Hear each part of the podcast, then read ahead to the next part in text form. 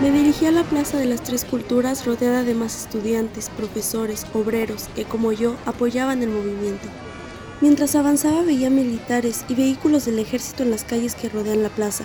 Eso era normal. Desde manifestaciones anteriores se encargaban de vigilar que no hubiera disturbios, pero no teníamos miedo de que estuvieran ahí, no íbamos a hacer nada malo.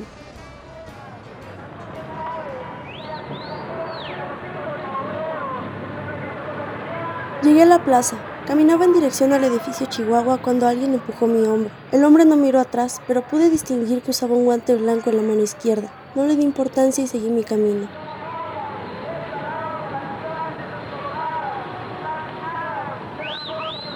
Me acerqué al edificio para escuchar a los líderes y oradores leer el pliego petitorio.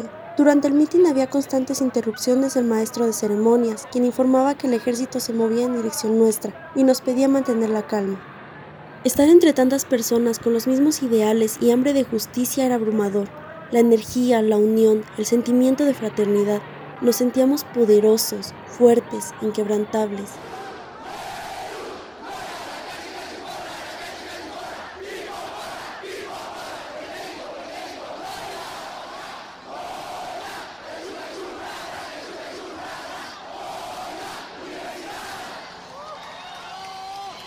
Levantábamos las manos con la B de la victoria, cuando escuché un ruido ajeno a todo lo que conocía. El suelo vibró debajo de mis pies. No pude identificar de dónde venía. Giré la cabeza en distintas direcciones. Cerca de las seis de la tarde, un helicóptero sobrevoló la plaza y a la altura de la iglesia de Santiago soltaron bengalas verdes. Ni siquiera tuve tiempo de pensar en qué podía significar lo que veía, y aunque lo hubiera tenido, no había podido imaginar lo que vino después. Ahora lo sé, era la orden. Escuché los primeros disparos. Venían del edificio. A quienes estaban en el balcón los echaron para atrás.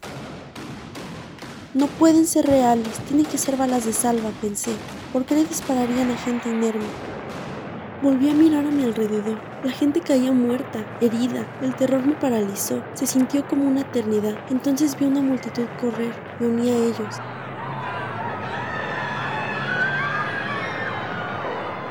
El lugar era como una jaula. Estábamos acorralados. Por todos lados entraban hombres armados con bayonetas, pistolas, todo tipo de armas.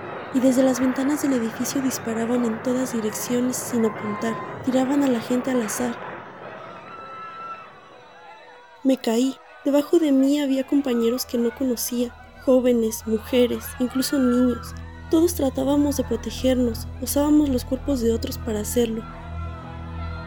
Me levanté, no sé cómo lo hice, estaba choqueada. Los gritos, los disparos, el llanto de las personas horrorizadas.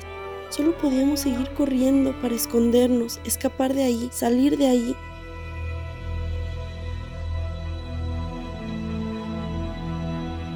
Era un tramo muy largo, parecía que nunca iba a llegar, por la distancia, por el peligro del fuego cruzado. Estaba indefensa como todos. Lo logré, me subí al coche de alguien que me ofreció su ayuda. Aterrorizados salimos de ahí.